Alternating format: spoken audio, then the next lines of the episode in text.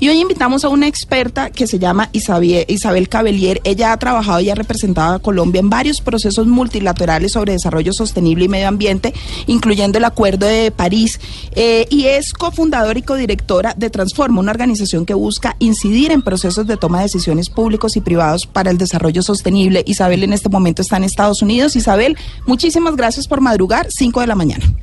Uy. Muy, buenos días para ti, para toda la mesa de trabajo y la audiencia. Bueno, Isabel, gracias por estar con nosotros. Cuéntenos un poco, ¿tiene algo que ver el cambio climático en estos fenómenos que se están generando y que están dejando muertes y desplazados climáticos? Por supuesto que sí. Tú lo dijiste muy bien hace un momento. Eh, el cambio climático no hace que existan los huracanes, pero los convierte en fenómenos muchísimo más intensos y frecuentes de lo que habíamos experimentado en años anteriores. Eh, realmente si uno se pone a contar la cantidad y la intensidad de los huracanes, es evidente que hay una tendencia al aumento y que realmente nunca antes se había visto este nivel de intensidad. En Estados Unidos ya están calificando a Harvey como el peor desastre causado por inundación en la historia del país. Mm. y lo mismo está ocurriendo en, en, India, Nepal y Pakistán, que es, otra catástrofe de la que se habla menos en los medios, porque realmente Harvey ya se ha robado casi toda la prensa, pero la magnitud de lo que está ocurriendo eh, en Asia también es sin precedentes. No es que los monzones no existieran, los monzones han existido siempre, es la intensidad del monzón, es la ah, intensidad de la inundación causada la que realmente no tiene precedentes y ha generado millones de víctimas.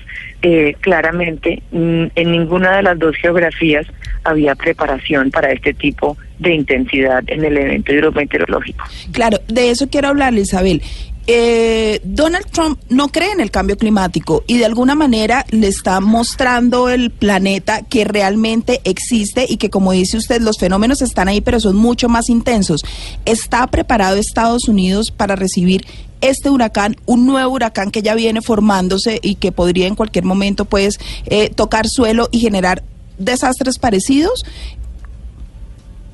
Pues mire, yo esa pregunta es muy difícil de, responder. Yo diría que lo, lo, que hemos visto con Harvey es que claramente el, el aumento de la intensidad demostró que Estados Unidos o en particular Houston, la región que ha sido afectada por este fenómeno, que estaba preparada solamente hasta un cierto punto, pero no estaba esperando este nivel de intensidad. Un ejemplo buenísimo es el ejemplo de la industria química y petroquímica eh, alrededor de Houston. Están muy, digamos, es un lugar donde claramente ellos han, han estado muy preparados en el pasado para para recibir huracanes, porque es una región donde llegan huracanes. Sin embargo, la proporción de Harvey ha sido tan enorme y tan inesperada que esta industria que normalmente está hecha, está digamos toda diseñada de manera tal que está lista para recibir este tipo de eventos, no pudo eh, adaptarse y, y han sido tales los daños que han generado unos como unas especies de eh, círculos viciosos en la medida en que cuando una refinería entra en, desastre, digamos, y no logra eh, enfrentar los impactos, entonces se empiezan a regar eh, químicos que contaminan el agua de manera mucho más peligrosa, empiezan a haber emisiones de gases mucho peores que contaminan el aire, que digamos que aumentan el desastre, ¿no? Ese, ese ejemplo de la industria química y petroquímica es bueno en la medida en que demuestra cómo la región tenía un cierto nivel de preparación, pero no estaba esperando este nivel de intensidad. Otra cosa que la gente no suele saber de lo que está ocurriendo con Harvey es que pasó un fenómeno rarísimo que es muy inusual y es que eh, generaron unas especies de barreras climáticas alrededor de Houston que hicieron que no se pudiera mover el huracán. Entonces se quedó estancado en un solo lugar durante mucho tiempo. Eso es muy extraordinario.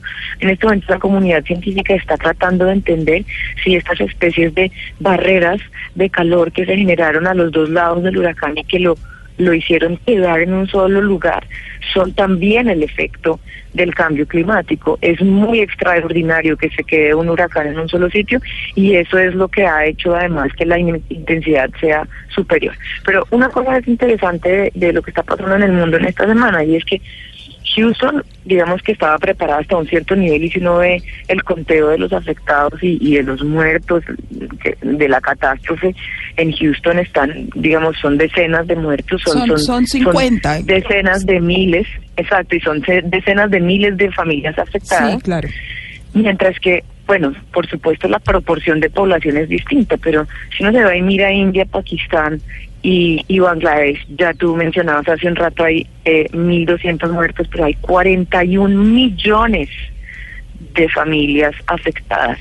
La, la proporción realmente es otra eh, y demuestra cómo la preparación es muy importante, estar ah, listo y, y, adaptado a efectos eh, del cambio climático cada vez más intensos va a ser cada vez más importante en todas partes, en Colombia también, sin duda alguna. Así es, miles de desplazados. Isabel, yo le agradezco muchísimo por su, por su análisis. Aquí lo que hay que hacer entonces es entender que este es un fenómeno irreversible y que los países tienen que empezar a adaptarse a lo que viene. Es un problema complicado, pero realmente necesitamos es adaptarnos y no sabemos si tenemos el tiempo, pero debe ser rápido. Muchísimas gracias por el análisis que, que acaba de hacernos. Eh, y bueno, esperamos algún día poderla tener nuevamente aquí. Con muchísimo gusto. Que tengan un muy feliz día. Lo mismo, Isabel.